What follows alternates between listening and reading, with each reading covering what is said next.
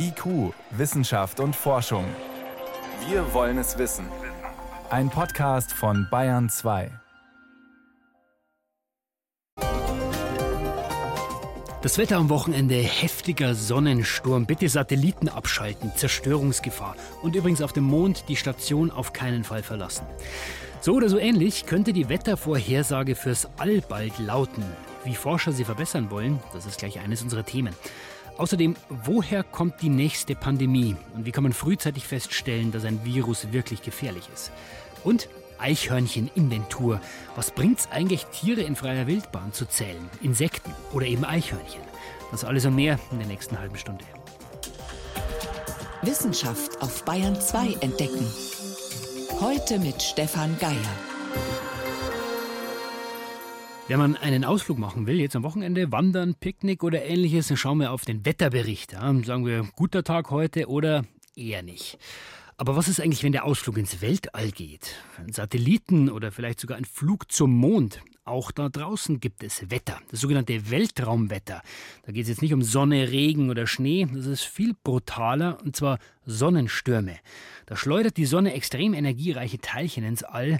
Auf der Erde sind wir Gott sei Dank größtenteils geschützt, weil die Erde hat ja ein gutes Magnetfeld, aber auch hier drohen zum Beispiel Stromausfälle. Und da draußen, außerhalb der Erde, gibt es wenig bis gar keinen Schutz. Und so kann es für die Technik oder für Menschen im All ziemlich gefährlich werden. Forscher am Deutschen Zentrum für Luft- und Raumfahrt arbeiten deswegen an einer besseren Wettervorhersage fürs All.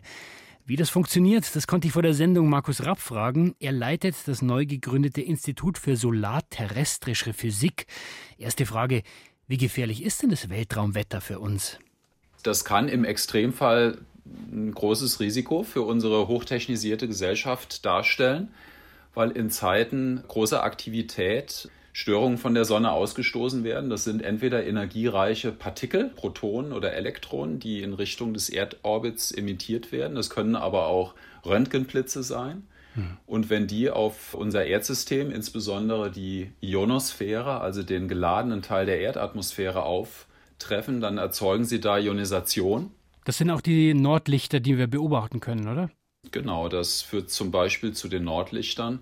Das führt aber auch zu anderen nicht so schönen Erscheinungen. Zum Beispiel können Elektroniken von Satelliten gestört werden. Es werden auch Ströme in dieser Ionosphäre induziert und diese Ströme wiederum induzieren Ströme hier unten in langen Leitungssystemen, also zum Beispiel unseren Stromnetzen. Das kann im Extremfall dazu führen, dass zum Beispiel Transformatoren in unseren Umspannwerken ähm, überhitzen und sogar physikalisch zerstört werden können. Sie sagen, das kann gefährlich werden für unser Stromnetz, auch für Satelliten. Wie oft ist es denn schon gefährlich geworden? Wie oft geht denn da was kaputt? Ja, also mittelstarke Störungen kommen schon relativ häufig vor. Also die letzte zum Beispiel 2003 oder davor 1989. 1989 zum Beispiel sind äh, in den USA tatsächlich solche Transformatoren zerstört worden ganz dramatische Ereignisse, die dazu führen könnten, dass wir über einen längeren Zeitraum große Teile unserer Stromversorgung verlieren können. Die sind allerdings äh, deutlich seltener. Da geht man davon aus, dass das alle 100 Jahre einmal passieren sollte. Natürlich wissen wir nicht genau, wann. Das heißt, es ist ein bisschen wie ein Vulkan. Also man weiß nicht wann, man weiß aber irgendwann scheppert's. Genau so ist es. Genau so ist es, ja. Dann ist es natürlich gut, wenn man es vorher ein bisschen besser weiß. Wie wollen Sie denn diese Vorhersage von solchen Ereignissen, müssen ja nicht immer gleich die dramatischen sein, wie wollen Sie diese Vorhersage verbessern? Ja, also das äh, geht durch eine Kombination von äh, Beobachtungen einerseits und theoretische Modellbeschreibung andererseits. Die Sonne wird rund um die Uhr von verschiedenen Satellitensystemen der NASA, aber auch der ESA beobachtet. Und die Sonne hat die Eigenschaft, dass äh, sie sich in 27 Tagen einmal um die eigene Achse dreht. Also die Sonnenatmosphäre rotiert mit äh, dieser 27-Tagesperiode. Mhm. Man kann dann in den Bildern, die von der Sonne aufgenommen werden, kann man diese Störungen sehen und die drehen sich langsam in Richtung des Erdorbits. Und wenn wir sehen, dass da eine besonders aktive Zone auf uns zukommt, dann können wir uns schon mal darauf gefasst machen, dass es auch mit einer bestimmten Wahrscheinlichkeit zu solchen Störungen kommen könnte. Und das heißt, wie genau kann man diesen Weltraumwetterbericht dann machen? Geht es da auch tagesweise? Das wird auf jeden Fall tagesweise gemacht. Diese Beobachtungen werden ständig aktualisiert. Wenn es dann zu einem Ausbruch von so einem Sonnensturm kommt, dann werden in einer Entfernung von 1,5 Millionen Kilometer vor der Erde werden dann die Eigenschaften dieser Partikel gemessen und dann dauert es noch einige Stunden, bis diese Plasmawolke, diese energiereiche Plasmawolke wirklich äh, an der Erdatmosphäre ankommt. Äh, und das reicht im Regelfall aus, um entsprechende Vorkehrungen dann zu treffen, also zum Beispiel um Stromnetze in einen sicheren Zustand zu fahren oder auch das gleiche mit Satellitenelektroniken zu tun. Also wenn ich den guten Wetterbericht habe, was mache ich dann damit? Kann ich Satelliten einfach abschalten? Auf der Erde kann ich mir vorstellen, Stromnetz, das kann man vielleicht noch ein bisschen regeln. Aber was ist denn mit Weltraummissionen? Muss ich die dann schon entsprechend vorher planen, jahrelang? Also astronautische Missionen, äh, an denen wirklich auch Menschen beteiligt sind, wie zum Beispiel Missionen, die äh, zum Mars gehen sollen, worüber ja nachgedacht wird, da wird man Weltraumwetter sehr wohl vorher schon in die Planung einbeziehen müssen. Ich sagte ja, dass alle elf Jahre die Sonne besonders aktiv ist und man sollte es tunlichst vermeiden, dass äh, Astronauten also am Maximum der solaren Aktivität da unterwegs sein sollten. Das heißt, das gilt auch für Missionen zum Mond. Also wenn jemand am Mond mal länger bleiben will, dass man dann sagt, ja, heute sollte es vielleicht nicht rausgehen oder man plant die Mission dann gar nicht? Genauso ist es, beziehungsweise wenn man sowas wie eine Mondstation hätte, dann müssten zum Beispiel Außeneinsätze äh, in Zeiten von solchen Sonnenstürmen auf jeden Fall verhindert werden, weil natürlich jede Schutzschicht, zum Beispiel dann auch äh, die Wand von einer Station, einen zusätzlichen Schutz darstellt, der müsste dann unbedingt genutzt werden. Also dass Astronauten dann Außeneinsätze hätten, das sollte unbedingt vermieden werden.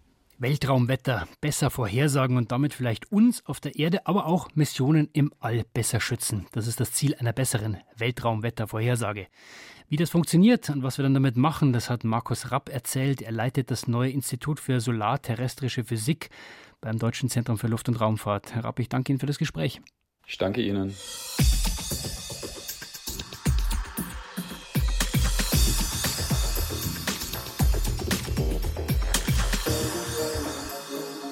Weltraumwetter, aber auch sowas wie Mond oder der Mars, Asteroiden. Der Weltraum ist ja regelmäßig Thema hier bei uns in IQ, auch im Netz natürlich unter br.de Wissen. Und ab Sonntag, da sind Neuigkeiten aus dem All auch im Fernsehen zu sehen, auf ARD Alpha. Das neue monatliche Format Space Night News geht an den Start. Produziert wird es hier bei uns beim Bayerischen Rundfunk und präsentiert wird es von der Astrophysikerin und Journalistenkollegin Sibylle Andal. Sie ist mit sicherem Abstand zugeschaltet. Sibylle, ich grüße dich. Hallo Stefan. 15 Minuten News aus dem All. Was können wir da erwarten? Naja, es ist ja einfach so, dass tatsächlich wahnsinnig viel passiert. Wir unglaublich spannende neue Missionen momentan haben, neue Erkenntnisse gewinnen. Und unser Anspruch ist es, einmal im Monat einen Überblick über die spannendsten und wichtigsten neuen Erkenntnisse aus dem All zu liefern. Und zwar sowohl aus der Astrophysik als auch aus der Raumfahrt. Dann gib uns doch mal einen kleinen Einblick. Welche Themen haben es jetzt in diese erste Folge geschafft? Ja, also in der ersten Folge, klar, der Mars. Das ist natürlich gerade ein ganz großes Thema mit den Missionen, die dort angekommen sind in diesem Jahr. Wir stellen dort eine Studie vor, die einen neuen Ansatz verfolgt zu der Frage, wo all das Wasser auf dem Mars hingekommen ist, das dort vor einigen Milliarden Jahren noch zu finden war. Das ist eine sehr spannende Frage. Der Mars hatte ja tatsächlich einen Ozean, hatte Flüsse und Seen auf seiner Oberfläche. Heute ist es eine trockene Wüste. Da stellt sich die Frage, was ist da passiert? Wir geben eine Antwort. Dann geht es um das wahrscheinlich bekannteste schwarze Loch in der Galaxie M87. Da wurde 2019 das erste Bild eines schwarzen Lochs präsentiert. Das war dieser orangefarbene Donut, sag ich mal, wo man den Schatten des schwarzen Lochs sehen konnte. Von diesem schwarzen Loch gibt es Neuigkeiten und dann schauen wir uns noch einen neu entdeckten Exoplaneten an, also einen Planeten in einem fremden Sonnensystem, der auch ganz spannende Eigenschaften hat. Jetzt gibt es ja viele, viele Meldungen aus diesem Bereich. Also von der Raumfahrt, du hast es angesprochen, Missionen zum Mond, Mars, über eben astronomische Neuigkeiten, über Asteroiden, schwarze Löcher, dunkle Materie. Welche Schwerpunkte werdet ihr denn legen?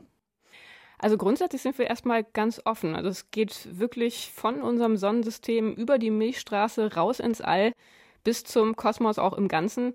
Es geht wirklich darum, jeweils in jedem Monat zu gucken, was sind so die spektakulärsten und interessantesten Neuigkeiten. Und auf dieser Grundlage suchen wir dann aus, was auch die schönsten Geschichten sind, was die schönsten Infos sind, die überraschendsten Infos vielleicht auch. Anspruch ist natürlich, dass uns nichts wirklich Wichtiges durchrutscht. Also, dass man wirklich, wenn man unsere Space Night News jeden Monat sieht, dass man einen guten Überblick über das hat, was aktuell in der Forschung und in der Raumfahrt vor sich geht. Jetzt merkt man dir die Begeisterung fürs All immer an. An welche Meldung, Sibylle, erinnerst du dich denn, wo du selber gesagt hast, ja, ich forsche zwar in der Astronomie, das ist spannend, aber das reicht mir jetzt nicht mehr aus. Ich möchte diese Forschung auch an, ja, an uns alle, an die Nicht-Experten vermitteln. Bei mir persönlich war es so, dass ich habe über Sternentstehung geforscht. Da ist man ja relativ spezialisiert unterwegs. Also man beobachtet, man wertet die Daten aus, man programmiert viel. Mhm. Aber jetzt seit viereinhalb Jahren, seit ich in den Journalismus gewechselt bin, habe ich die Freiheit, das gesamte Themenspektrum abzudecken. Und das genieße ich sehr, dass es jetzt nicht nur bei mir um Sternembryos, um junge Sterne geht, sondern ich auch über Galaxien und über Kosmologie und über alles tiefgehend lesen kann. Jetzt also dieses neue Format Space News. Wen wollt ihr denn mit diesem Format erreichen? Also prinzipiell alle, die sich für den Sternenhimmel und für den Kosmos interessieren. Und ich glaube, das sind eine Menge Menschen. Ich hoffe, das schaffen wir. Das ist explizit nicht an Experten, nicht nur an Experten gerichtet. Wir erklären das alles so, dass es auch die Menschen erreicht, hoffentlich, die einfach nur gerne diese schönen Bilder sehen und gerne in den Nachthimmel schauen. Alle Weltraumbegeisterten sollten reinschauen. Am Sonntag um 19.15 Uhr die Space News auf ARD Alpha erstmals und natürlich jederzeit in der Mediathek. Präsentiert von Sibylle Anderl. Sibylle, danke für deinen Besuch im Bayern 2 Studio. Sehr gerne. Bayern 2. Wissenschaft schnell erzählt. Das macht heute Johannes Rostäuscher. Und Johannes, los geht's mit einer positiven Nachricht über die Corona-Impfstoffe. Nochmal geht es darum, wie gut man AstraZeneca mit BioNTech kombinieren kann. Da hat ja kürzlich schon eine spanische Studie darauf hingewiesen. Dass diese Kombination möglicherweise sogar besser ist als die einzelnen.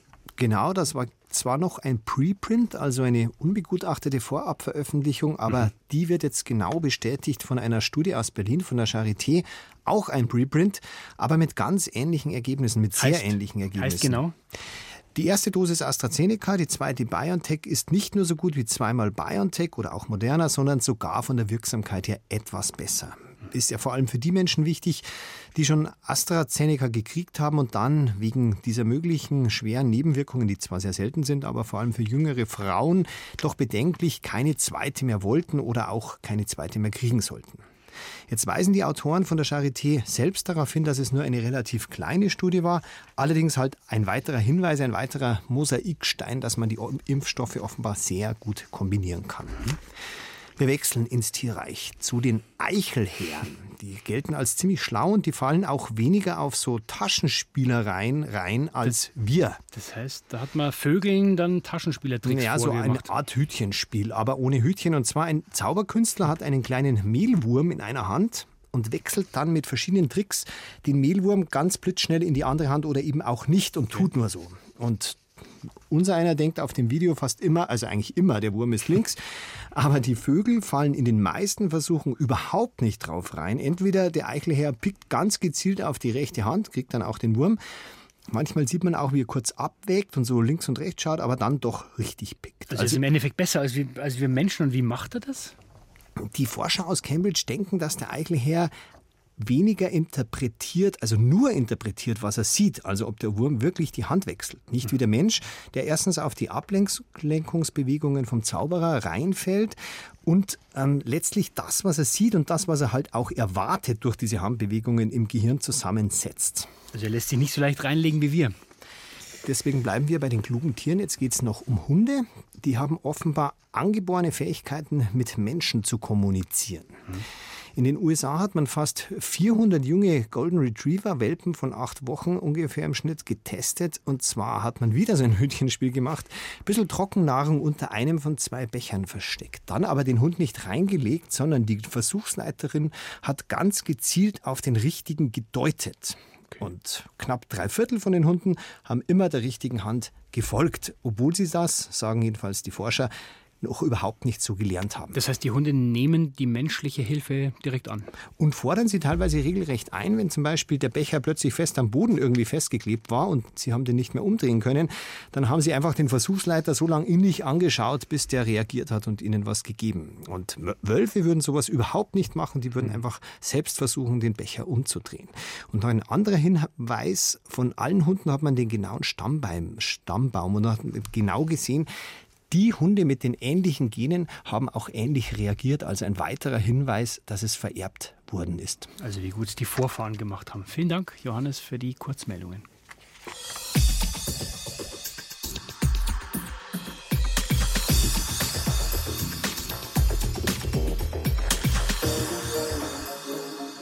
Woher ist das neue Coronavirus eigentlich gekommen? Die meisten Indizien deuten auf Fledermäuse, aber es ist immer noch nicht hundertprozentig klar. Was aber klar ist, das nächste gefährliche Virus wird irgendwann kommen. Und während die ganze Welt noch kämpft, Corona in den Griff zu bekommen, schauen Forschende schon nach vorne und fragen, tja, welches Virus könnte eigentlich die nächste Pandemie auslösen? Weil klar, wir wollen ja beim nächsten Angriff von solchen Viren aus der Tierwelt besser gerüstet sein. Aber dazu muss man natürlich beurteilen, wer ist denn der heißeste Kandidat? Eine neue Datenbank soll genau das beantworten. Joachim Budde berichtet. Hätte das Coronavirus nicht 2020 schon für Aufsehen gesorgt, vielleicht hätte die Welt mehr Notiz genommen von dem Ausbruch des Lassa-Fiebers in Nigeria, von dem der Sender Voice of America berichtet. Die nigerianische Seuchenschutzbehörde hat in den ersten zwölf Wochen des Jahres 2020 mehr als 900 Lassa-Fälle registriert. 176 Menschen in 27 Bundesstaaten starben across 27 states. Lassa-Ausbrüche wie diesen gibt es immer wieder, vor allem in Westafrika, sagt Jonna Mazet, Professorin für Epidemiologie und Krankheitsökologie an der University of California in Davis. Das Lassa-Virus hält sich in Nagetieren. Dadurch kommen viele Menschen in Siedlungsgebieten, wo es oft auch viele Mäuse gibt, mit dem Virus in Berührung. Wir Menschen ignorieren häufig, dass wir im Kontakt mit anderen Lebewesen auf diesem Planeten leben. Vögel sehen wir vielleicht noch, aber die Fledermäuse auf unseren Dachböden, die Nager in und um unsere Wohnungen, die übersehen wir. In vielen Ländern, vor allem in Asien, leben wir sogar in engem Kontakt mit Affen, die Nahrung mit uns teilen oder sogar unsere Küchen plündern. Das bietet Krankheitserregern beste Bedingungen, um auf den Menschen überzuspringen.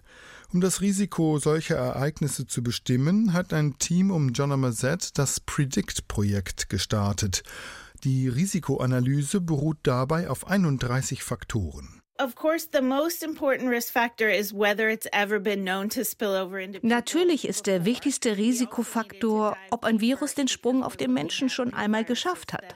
Um Viren zu beurteilen, von denen das noch nicht bekannt ist, haben wir uns angeschaut, wo diese Viren zu finden sind oder ob sie mehr als einen Wirt befallen können oder wie sie übertragen werden, durch die Luft oder Ausscheidungen zum Beispiel. Und wie häufig kommen Menschen mit diesen Viren in Berührung. Berührung. Wie eng ist der Kontakt?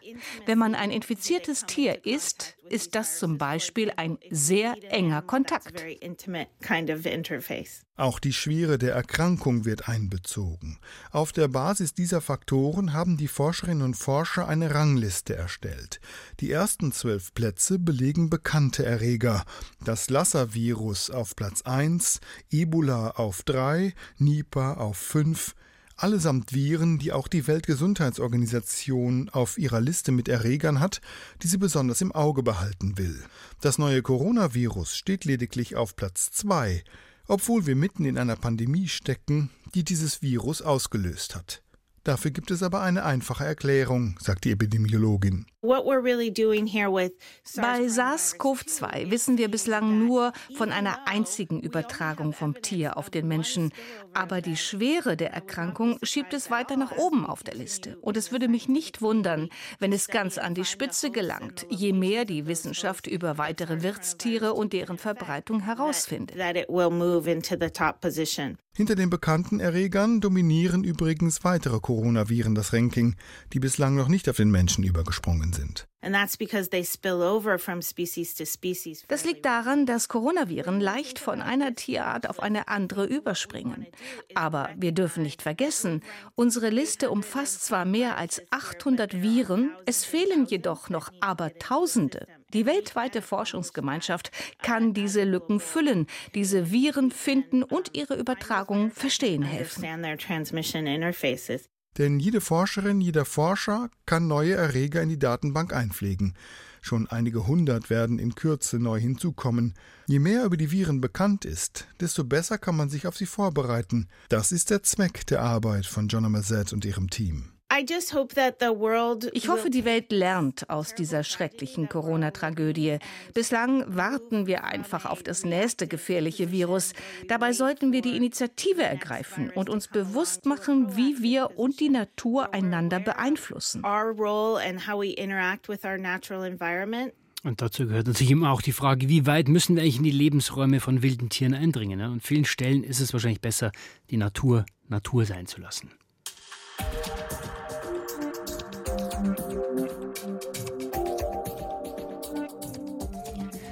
Sind rot, schwarz, braun oder grau, niedlich und können beeindruckend gut klettern. Die Eichhörnchen macht ja richtig Spaß, ihnen im Wald oder im Park dabei zuzuschauen, wie sie da von Wipfel zu Wipfel springen. Aber wie geht's denen eigentlich? Also wie geht's dem Bestand? Wie viele Eichhörnchen gibt es? Das versucht seit einem Jahr ein Projekt des Bund Naturschutz in Bayern herauszufinden. Eine Art Eichhörnchen-Inventur, könnte man sagen. Da kann jeder von uns mitmachen und erste Ergebnisse liegen jetzt vor. Moritz Pompel. Wer ein Eichhörnchen sieht, kann das am Computer oder per App melden. Sie heißt Eichhörnchen in Bayern. Bis Februar wurden dem Bund Naturschutz in einem Jahr rund 11.000 Tiere gemeldet. Martina Geret leitet die Aktion, bei der Bürger zu Forschenden werden können. Oder auf Englisch ein Citizen Science Projekt. Mit dem Citizen Science Projekt wollen wir herausfinden, wie es den Eichhörnchen in Bayern geht, wie sie in der modernen Landschaft zurechtkommen. Wir wollen eigentlich allgemein feststellen, wo wir die Tiere nachweisen können in Bayern. Die Forscher vermuten, dass es den Eichhörnchen dort schlecht geht, wo die Landwirtschaft besonders intensiv ist. In Niederbayern etwa mit riesigen Feldern und nur noch wenig Baumbestand. Aber aus den bisher gesammelten Daten lassen sich noch keine Rückschlüsse ziehen. Besonders viele Eichhörnchen sind aus größeren Städten wie München und Nürnberg gemeldet worden, vermutlich einfach, weil dort besonders viele Leute mitgemacht haben und nicht, weil dort wirklich mehr Eichhörnchen leben. Ein Problem, das die Forscher später mit statistischen Methoden korrigieren müssen. Aus größeren zusammenhängenden Waldgebieten fehlen uns Meldungen. Deswegen freuen wir uns ganz besonders darüber, wenn die Menschen jetzt im Wald spazieren gehen, die App benutzen und uns in diesen Waldgebieten die Eichhörnchen melden, um dann herauszufinden, wo vielleicht häufig Eichhörnchen vorkommen, wo vielleicht gar nicht mehr. Ein paar interessante Informationen hat das Projekt schon jetzt geliefert, etwa bei der Fellfarbe. Mehr als die Hälfte der gesichteten Tiere war rötlich, rund jedes fünfte dunkelbraun oder schwarz, der Rest eher grau. Eine noch ungeklärte Frage dabei ist, kommen dunkle Eichhörnchen häufiger dort vor, wo es kälter ist, zum Beispiel im bayerischen Wald, weil sich ihr Fell besser aufheizt? Auch darauf könnte das Citizen Science Projekt vielleicht bald Antworten liefern. Wobei es grundsätzlich ein paar mögliche Fehlerquellen gibt, Doppelmeldungen zum Beispiel.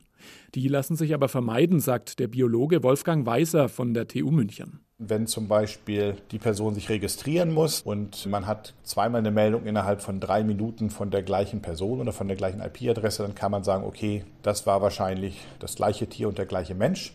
Das heißt, da würde man eine Beobachtung streichen. Oder man kann auch, wenn das irgendwie weniger als 50 Meter sind, innerhalb von zehn Minuten, dann ist das auch das gleiche Tier. Inzwischen sind Citizen Science Projekte gängige wissenschaftliche Praxis. Ihr Vorteil? Innerhalb kurzer Zeit kommt eine Vielzahl an Daten zusammen aus einem großen Gebiet. Je bekannter eine Tierart, desto besser klappt es. Wildbienenarten auseinanderzuhalten, Fledermäuse oder Käfer, ist schon schwieriger. Aber auch solche Projekte sind möglich, sagt Marco Heurich vom Nationalpark Bayerischer Wald, dank Bestimmungs-Apps und anderer Technik. Wir sehen das ja auch, dass zum Beispiel Projekte mit Fotofallen gemacht werden, dass dann eben Fotofallen verteilt werden. Die kann man dann in seinem Garten aufstellen und dann schließlich die Tierarten, die drauf vorkommen, bestimmen.